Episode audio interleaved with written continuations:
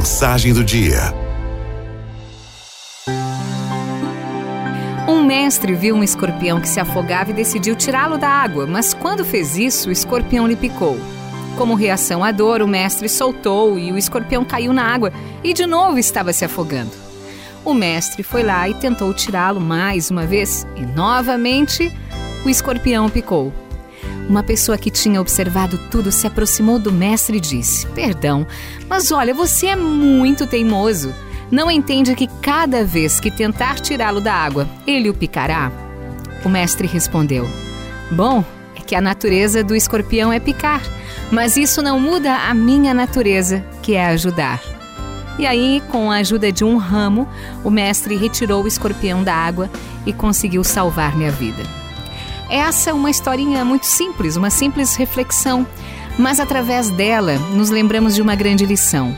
Não podemos mudar a nossa natureza se alguém nos fizer mal, apenas tomar precauções.